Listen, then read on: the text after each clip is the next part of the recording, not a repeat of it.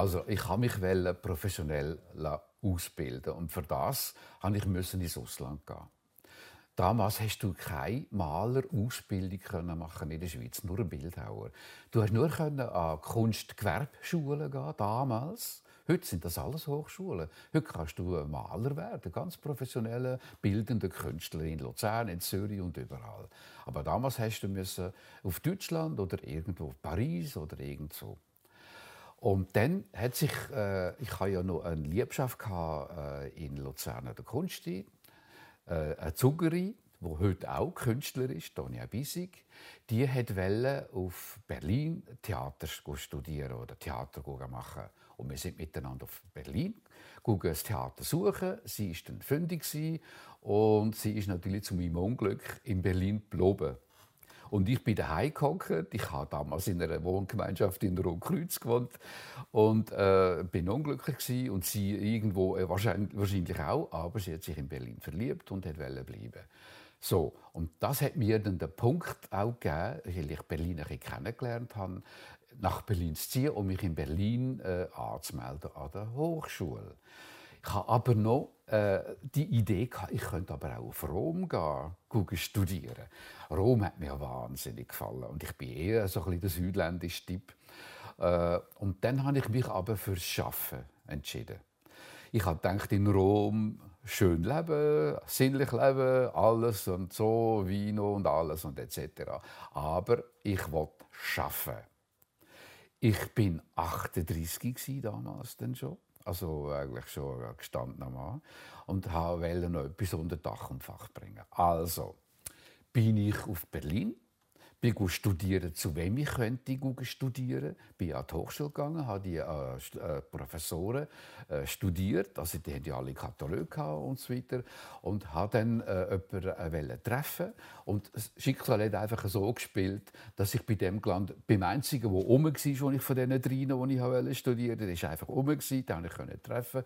Und der hat gesagt, okay, wenn du die Aufnahmeprüfung bestehst, dann kannst du zu mir in die Klasse kommen.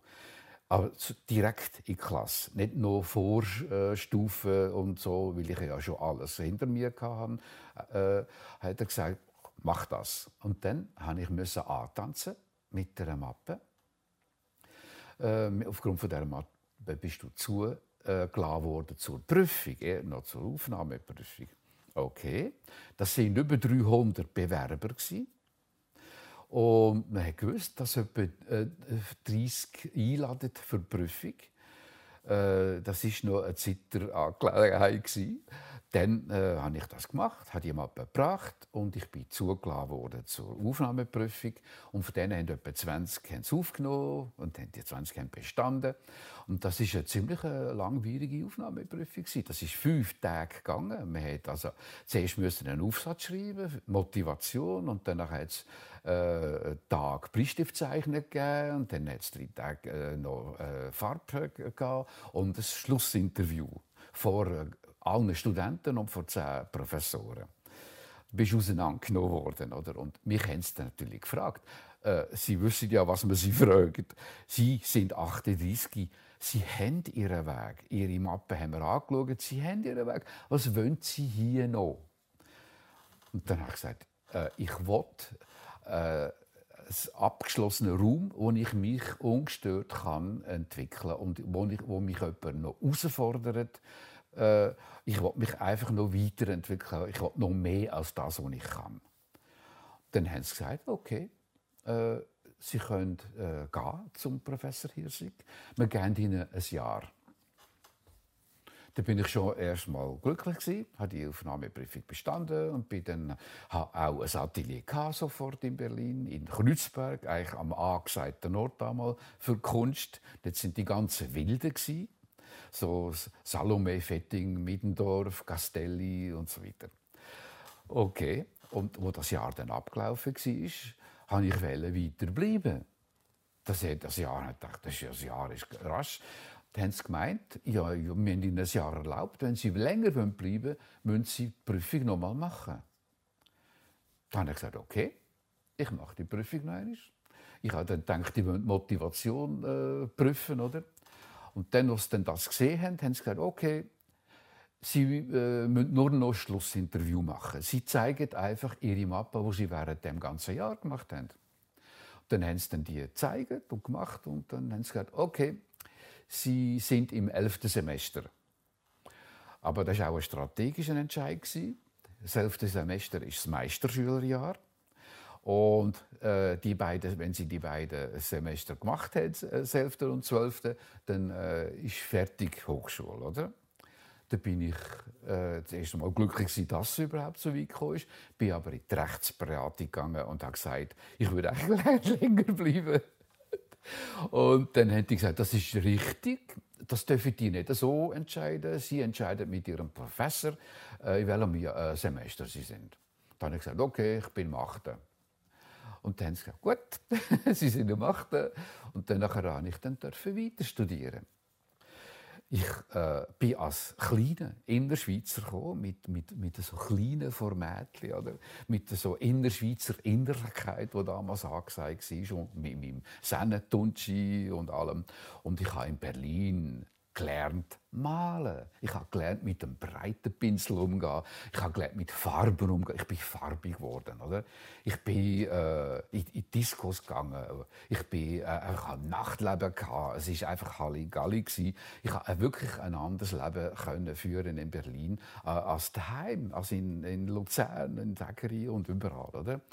Und damals hat es einfach dann die wilde Bewegung in Berlin. Die ist in Berlin äh, eigentlich gegründet worden. Das sind die neo-expressiven Wilden, so Salome, Fedding, Mittendorf, Bach. Äh, und die haben wirklich wild gemalt, expressiv. Und das hat mir zu meinem Lebensgefühl damals, als ich auf Berlin kam, total gepasst. Mein Breitpinsel ist auch breiter geworden. Und ich bin äh, farbig und groß geworden. Ich konnte echt können mich farbig und groß austoben. Ich bin echt glücklich über die Bewegung. Äh, hat aber mich nicht weitergeführt. Ich bin kein echter Wilde geworden, auch nicht wollen sein. Ich habe immer noch die Innerschweiz im Herz gehabt. Und das ist effektiv, das bin auch ich, oder? Ich bin eigentlich ein urbanisiertes Landei. Also ich habe äh, sehr schnell eine Galerie gefunden in Berlin. Äh, die hat mich, äh, was soll ich sagen, durch ihr Verhalten eigentlich sehr aufgestellt. Die hat mich kennengelernt als wilder Maler oder als halbwilder Maler. Und wo die dann aber äh, ich ins Atelier kommen, mich besuchen, habe ich mittlerweile mich aber schon ein bisschen entwickelt gehabt ein bisschen anders entwickelt gehabt. Und ich habe eigentlich Schiss gehabt, dass sie kommen und sagen, aber sie, das sieht aber ganz anders aus, als wir sie jetzt so gesehen haben zuerst. Und haben aber die gesagt, hey, das ist ja besser, als was wir am Anfang gesehen haben. Also das ist für mich eine grundlegende Erkenntnis gewesen, dass man sich nicht immer muss nach den anderen und nach Trend richten, sondern die einzige Ware ist, man muss das machen, was man muss machen. Okay, der Galerie verdanke ich, dass ich äh, in Berlin relativ bekannt worden bin und dass es da auch zu anderen Galerien weitergegangen ist. Und das ist ganz toll geworden, weil die Galerien in den 80er Jahren, die sind alle hungrig nach neuen jungen Leuten. Gut, jung für mich ist relativ ich bin in der Malerei jung Und damals im Vergleich zu heute ist es fantastisch Galerien haben angerufen und gefragt, ob sie mich dürfen ausstellen dürfen. Heute ist es umgekehrt.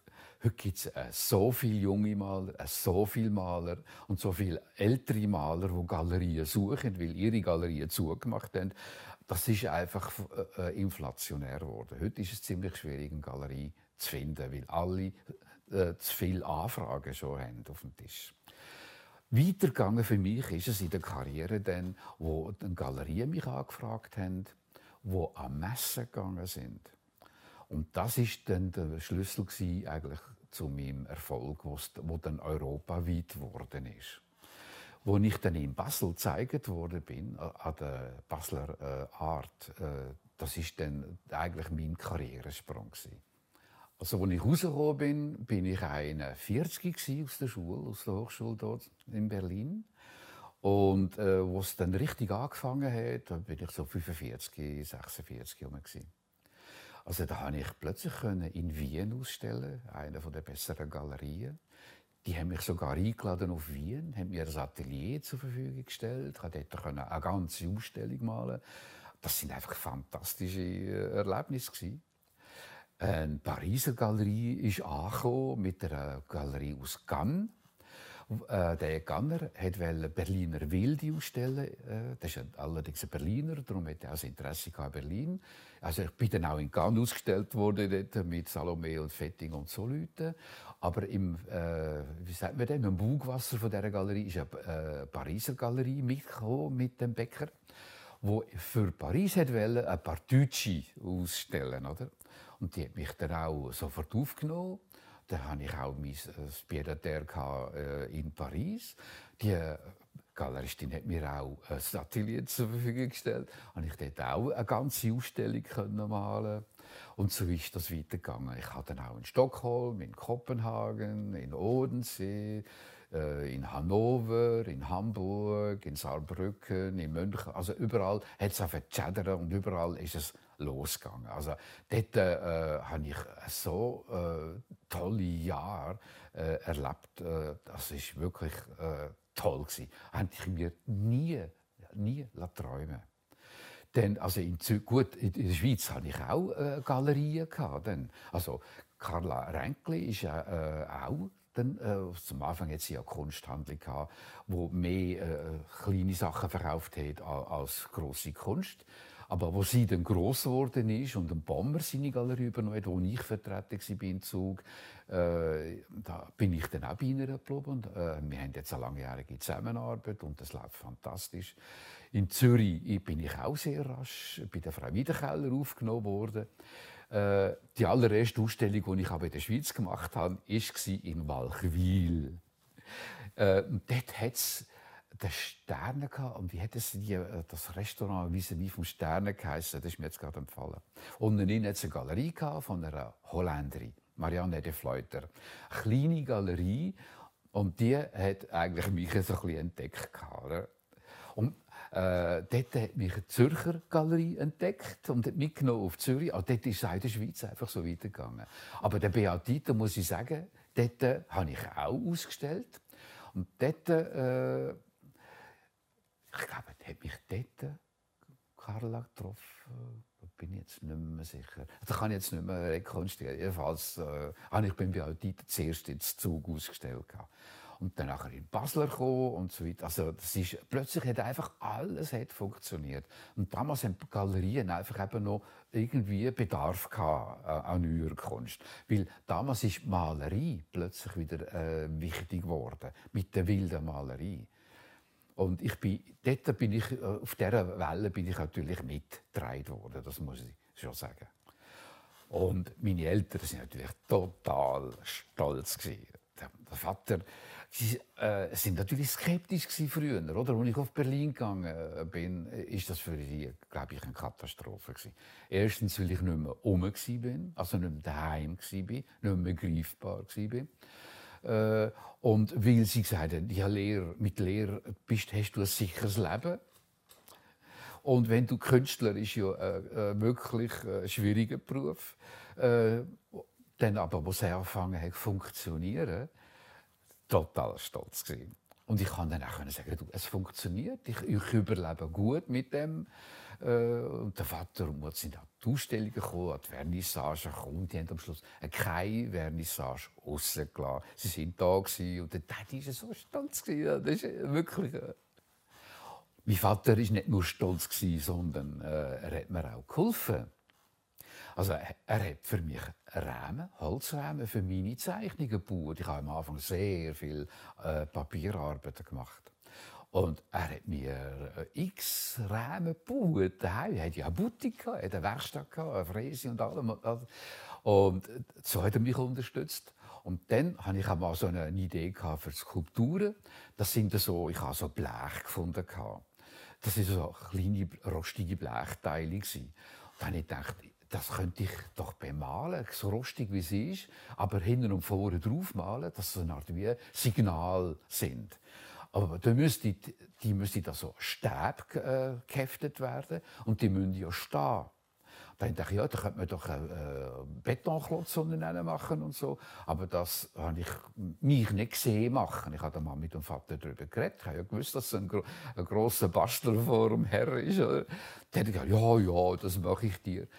Und dann hat er mir so richtig, also perfekt Betonklötze gegossen, daheim, auf dem Parkplatz vor dem Haus. Und er hat mir die äh, Blechteile hat er mir angeschweißt an, an die äh, Stäbe. Und das war perfekt. Und dann habe ich die bemalt und das war äh, grosser Erfolg. Gewesen. Also wirklich, er hat mir unter die Arme gegriffen, wo er konnte. Das Familienunternehmen? Wir sind ein Familienunternehmen geworden. also, ich bin in dem Atelier wahrscheinlich etwa so 33 äh, Jahre. Und mittlerweile äh, ist es schön restauriert worden. Also am Anfang haben wir selber müssen restaurieren und es ist im ganzen großen Teil, also in den 170 Quadratmeter, ein Ölofen gewesen, wo man müssen mit der Gießkanne noch Öl nachher gießen und so. Und im Winter ist es eigentlich fast unerträglich gewesen. und ich habe eigentlich ein richtiges äh, Künstlerleben geführt, wie man sich im Büchli vorstellt. Einer, der im Winter schlottert, wo das Wasser eingefriert im Winter und gegessen habe ich äh, äh, mit, dem, äh, mit dem Gasofen unter dem Tisch, dass wenigstens unter dem Tisch warm war. Äh, also es ist, es ist her. Also, zum Überleben ist schon, ist schon her. Und dann aber haben wir dann mit der Zeit eine eigene Gasheizung. Ich habe dann ein bisschen mehr Geld verdienen, oder? Wie mehr Galerien gekommen sind, desto Geld. Äh, und dann haben wir eine eigene Gasheizung montiert, äh, Heide und ich, die dritte und vierte Etage. Und dann ist es einfach angenehm geworden. Und dann hat aber, äh, ist 89 gekommen, Wende, Mauerfall. Und dann sind ein Haufen Künstler aus ihren Lofts rausgeschmissen worden, in ganz Berlin. Und äh, weil alle äh, Besitzer denken, jetzt kommen alle Architekten und Designer und die, dann, die wollen alle ein Loft haben. Äh, und, und schmeißen wir Künstler raus. Und dann kann man, äh, müssen wir renovieren und dann kann man es teuer vermieten. Das ist eine berechtigte Angst, die wir auch hatten. Und wir haben aber eine gute Lobby in den Kulturämtern. Erstens in der Stadt, im Kulturamt städtischen und im äh, Quartier. Und wir haben alle Mittel in Bewegung gesetzt, dass wir drinnen bleiben. Und das Haus ist dann deklariert worden als Atelierhaus. Das war unsere Rettung. Dann hat die Stadt an Besitzer vom Haus da, äh, Geld gezahlt jährlich, also ein paar Jahre lang ist das dann weitergegangen, damit sie können renovieren und jetzt sitzt sie da in einem total tollen Atelier, wo Zentralheizung hat, wo Doppelverglasung hat, wo toll gewartet ist und immer noch sind wir drin. Wir haben nur mäßige Mieterhöhungen. Also ich bin total äh, glücklich mit dem. Also, auch wenn ich nichts zu tun habe, wenn ich nichts weiss zu tun, äh, ich gehe ins Atelier, ich fühle mich wohl hier. Das, das ist wirklich, äh, da bin ich daheim. Am Anfang habe ich natürlich hier gewohnt, obwohl man nicht hat dürfen. Man darf nicht in einer äh, Gewerbewohnung, äh, Gewerberaum darf man nicht äh, wohnen. Das hat wir uns, wir immer müssen noch eine Doppeladresse haben. Irgendwo ein Freund müssen uns einmieten, offiziell mit, mit dem Papier. Also, aber es war eine total schöne Situation. Die Hälfte war Atelier zum Malen, zum Arbeiten. Die andere Hälfte war zum Wohnen. Der Weg von meinem Ausdruck, von meinen Bildern, ist ein relativ langer und hat sehr viel mit Leben zu tun. Eigentlich letztlich sind alle Bilder Lebenszeichen. Und meine ersten Bilder sind eigentlich Überlebenszeichen. Und äh, eigentlich hat's auch, haben alle einen therapeutischen Aspekt. Ich bin aus dieser Scheidungssituation heraus auf den Sennetunsche Mythos gekommen.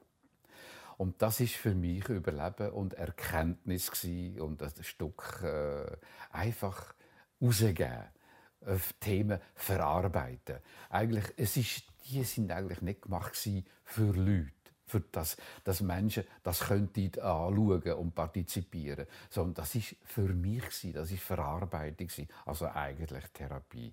Und das ist die Frau Das ist Mutter Das ist eigentlich das eine, eine archetypische äh, ein Archetyp wo der C.G. Jung schon beschrieben hat in seiner äh, Theorie, wo ich dann auch angefangen habe studieren. Über Archetypen und C.G. Jung Literatur aus bin ich natürlich äh, auf äh, die Alchemisten gekommen, auf die Alchemie und auch auf den Gral. Also letztlich ist ja alles, die ganze Bemühung äh, in, in meinem Malerleben auch ein Sinn nach äh, eine Suche nach Lebenssinn, oder? Der Sinn vom Leben. Das könnte man jetzt im übertragenen Sinn eben vom, von der Gralsuche äh, auch, äh, also meine, soll ich sagen, gesehen. Das haben andere genau gleich gesucht. Die den Gral gesucht oder haben, wollen suchen und müssen suchen. Oder? Und das ist für mich der Alchemist auch. Nicht der, der Gold machen sondern der, der einfach einen Weg gesucht hat. Und einer von diesen Wegen, und das ist auch für mich ein, ein, ein Symbol, das mir in die Augen gesprungen ist, das ist Destillationsröhre. Also von profan gesagt, destillieren gut äh, der Rest der Schnaps und so Geschichten, oder? Aber was ist das? Es ist ein Weg, Unten ist es verunreinigt, das ist unsauber und so. Dann wird es erhitzt. Es nimmt eine, eine geistige Form an, oder? Wird äh, Dampf steigt auf, kondensiert wieder, ist klar. Unten trüb, oben klar.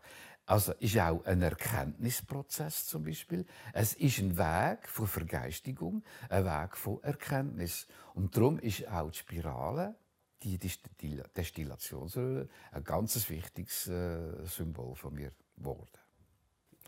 Also meine Bilder sind kein Protest und keine Revolution, sondern äh, die haben immer auch einen ästhetischen Aspekt. Und ich glaube, der, der Ursprung von der Ästhetik ist eben auch mein äh, Bedarf, sagen wir jetzt einmal, nach Harmonie, nach Ausgleichen. Und am besten kommt das eigentlich zum Ausdruck in den Diptychen, die ich sehr schnell äh, gemacht habe äh, in Berlin. Gut, man könnte jetzt auch den Bezug machen zu, zur geteilten Stadt, oder? Vielleicht hat mich auch das nach Berlin gezogen, oder? Und mich so wohl gefühlt dass es äh, einen Teil von der Stadt gibt, wo Angst macht, und der andere Teil, wo man sich geborgen fühlt. Äh, ich finde das nämlich einen sehr äh, einen interessanten Aspekt. Ich bin jetzt, wenn ich aus der Schweiz nach Berlin gefahren bin, ist mir immer noch durch einen Teil Deutschland gefahren, wo einem ein bisschen Angst gemacht hat, wo man sich zusammengenommen hat, wo man sich kontrolliert gefühlt hat. Man ist ja diesen Beamten immer ausgeliefert worden. Und dann bist du daheim äh, in, in Westberlin und dann bist du wieder sicher gewesen, oder? Und wenn du über hast wollen, hast du immer ein Prozedere müssen mitmachen, das bisschen unheimlich war. Und dann hat man sich beobachtet gefühlt und man hat immer das Gefühl gehabt, man macht einen Fehler, man kann machen, was man will, man macht einen Fehler und so. Äh, und das ist äh, sicher äh, nicht der, äh, Nachhalt gefunden in meinen Diptychen die sind damals ganz klar schwarz und weiß Zwei Leinwände, die aneinander, also berührt haben. Äh, auf der einen Seite ist das passiert, auf der anderen Seite dieses. Und äh, die haben Zwiesprache gehalten. Entweder haben sie gestritten miteinander oder sind einander gleichgültig gewesen, oder, haben, äh, oder sind eben haben sich zusammentun, oder? Haben heiraten. Und die einige, das habe ich plötzlich gecheckt, wieso verbinde ich mit dem malerischen Teil äh, die beiden Bilder. Beide Bilder haben äh, Zeichnungen gehabt. Kreide auf dem schwarzen Teil, Schale auf der anderen. Äh, und dann habe ich oft also ein Teil über beide Bilder gemalt, um sie einfach zusammenzubinden. Da dachte ich, wow, das ist doch die Harmonie, die du immer wieder suchst, oder? Weil du den Kontrast nicht verlierst, oder? Und dann aber hat sich etwas entwickelt, was spannend ist, was sich auch heute jetzt ganz klar zeigt. Nach der äh, impulsiven, spontanen Art von Bildergestalten, Zeichnen mit Kohlenummerfuhrwerken auf den Bildern, ist es immer klarer geworden auf dem Bild. Wenn ich ins gegangen bin, so in den 80er Jahren, ist eine Leinwand an der Wand gehangen. einfach weiß. Und das äh, ist immer äh, so ein, äh, ein Sprung, überhaupt etwas zu machen. Oder? Man hat eine Idee, man hat einen Impuls. Und das Beste war einmal, äh, das war meine Anfangsmethode, äh, einfach mit der Kohle auf die Leinwand loszugehen und spontan etwas zu machen. Äh, und dann hat sich automatisch aus dem heraus etwas entwickelt. Kohle ist für mich am Anfang ein ganz tolles Werkzeug. Weil Kohle äh, kann man wegmachen, aber nie ganz. Äh, Kohle hinterlässt immer Spuren, Arbeitsspuren. Und dann frisch drüber und ein bisschen verschmieren. Ich habe dann immer gesagt, das ist eigentlich sehr malerisch zeichnen. Wenn du Kohle kannst du auch wegtupfen, ein klein oder fest, und kannst sie verstäuben. Und, also man kann richtig mit der Kohle auch malen. Und das ist im Prinzip mein, mein Werkzeug am Anfang. Gewesen. Äh, das hat sich ein bisschen anders entwickelt mit der Zeit, äh, wo ich plötzlich das Gefühl hatte, äh, es müsste ein bisschen genauer werden. Ich müsste ein bisschen präziser werden, nicht mehr so spontan. Spontan hat ja immer noch etwas sehr Privates, Persönliches. Das ist ja so der Ausdruck von jetzt, also von deiner Befindlichkeit, wie es dir zumut ist, traurig oder lustig oder und so weiter.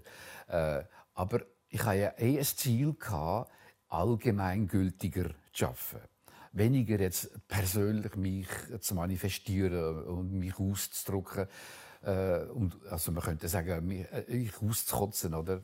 Gegen das habe ich etwas entwickelt für mich. Ich habe das nicht mehr wollen. Ich habe eine Allgemeingültigkeit in meinen Bildern haben. Und dann musste es präziser werden. Und dann ist es oft von einer Grundfarbe ausgegangen. Dass ich einfach eine Leinwand gemalt habe, äh, in hellblau oder in äh, gelb. Das sind meine beiden Lieblingsfarben früher. Kommt heute noch vor, manchmal. Und das hat sich dann mit der Zeit aber entwickelt zu schwarz. Das ist im Moment einfach äh, eine von meinen äh, Lieblingsfarben. Und dann äh, hat sich jetzt in der letzten Zeit hat sich etwas Geometrisches entwickelt. Und das muss sehr genau sein. Dann habe ich einfach abkleben. Also, weil die Ränder nicht malerisch sein dürfen und bewegt und un, äh, ungenau, äh, sondern klar. Wie mit dem Lineal gezogen. Das Klappband hat mir dort geholfen. Äh, und manchmal auch, wenn ein Sujet, das malerisch aussieht oder wie eine Zeichnung ausgesehen hat, oder wo ich aus dem Lexikon übernommen habe. Ich habe viele Lexika geblättert und habe alte Zeichnungen angeschaut. Äh, ich habe auch Fotos geschaut und habe zum Teil Sachen rauskopiert. Das ist eben der Computer, ist dort ein gutes Werkzeug geworden. Habe ich dann äh, in Schablonen lassen schneiden und mache und nutze das auch heute für meine äh, Leinwände. Es gibt einige Sujets, die wiederholen sich zum Teil. Ich mache manchmal auch Varianten. Die sind äh, geschnitten und ganz flach gemalt. Also es ist ziemlich grafisch geworden, die ganze Malerei. Wobei ich eben eigentlich mich mehr als ein Zeichner äh, bezeichne als als Maler. Ich, ich mache nicht Peinture äh, ich bin kein Ölmaler, darum male ich auch in Acryl, dass man rasch machen kann, schnell trocken ist. Und ich bin eher ein nervöser Maler, dann. das muss weitergehen. Ich habe einen Heizlüfter, den ich vor die Bilder stellen kann, damit es noch schneller trocknet. Es geht mir dann manchmal alles äh, ein bisschen zu langsam. Von der Technik her, muss ich sagen, habe ich eine ganz eigene Geschichte entwickelt. Ich weiß nicht, ob das auch noch jemand so macht. Äh, aber man könnte dem grob sagen, aus der Tube malen. Also, oder mit der Farbtube malen. Also Tuben ausdrücken und zeichnen mit der Tube. Aber ich mache es nicht mit der Tube. Ich mache ja Acryl, nicht Öl. Ich äh, kaufe bei dem Migro sogenannte Ölstilzli. Das sind so Plastikgefäße, die einen Verschluss haben, der so chronisch zuläuft. Also wie ein Dressiersack. Aber feiner. Und die fülle ich ab mit Farbe. Und dort kann ich dann schneiden, das ist der, der, der chronische Ausguss. Je nachdem, wo ich schneide, dick oder dünn. Und dann kann ich endlos kann ich zeichnen. Also ich komme mir vor, dann wie ein Konditor praktisch, der äh, eine Zeichnung macht. Mein Alltag ist ganz einfach. Und der ist eigentlich immer gleich. Also jedenfalls in letzter Zeit. Es sind nicht mehr viele spontane Abweichungen. Klar, kann immer noch mal ein Museumsbesuch oder eine Reise oder irgendetwas so sein. Aber eigentlich läuft es immer gleich ab.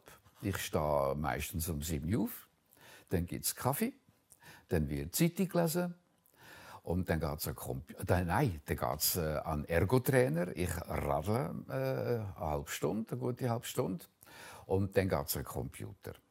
Und am Computer äh, schaue ich ja dann die Fotos, die ich im Atelier gemacht habe auf dem iPad. Ich tue nämlich die äh, Bilder, die unfertig sind oder wenn ich nicht weiß, wie es weiter soll gehen, fotografiere ich mit dem iPad und schicke sie heim auf den Computer und dann sichte ich die Bilder und fange die an bearbeiten und weiterentwickeln. Eigentlich geht dort Skizzenarbeit äh, dort weiter und die Überlegungsarbeit, äh, es am Nachmittag dann soll weitergehen im Atelier.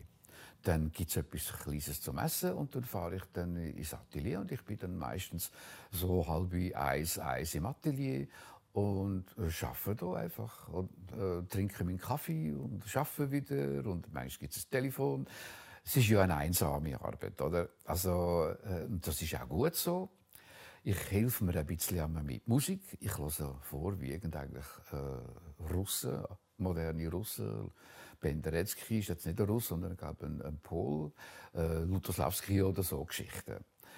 Oder äh, wenn ich nicht allein sein dann telefoniere ich mit irgendjemandem. Wenn, vor allem, wenn das Bild nass ist und man muss trocknen und ich äh, gerade nicht weiss, wie weiter. Und dann geht es dann irgendwo wieder weiter. Und um 5, 6 bin ich dann daheim und dann gibt es äh, Kochen, Essen und so weiter. Und das ist praktisch jeden Tag so. Und das ist mir sehr wohl so.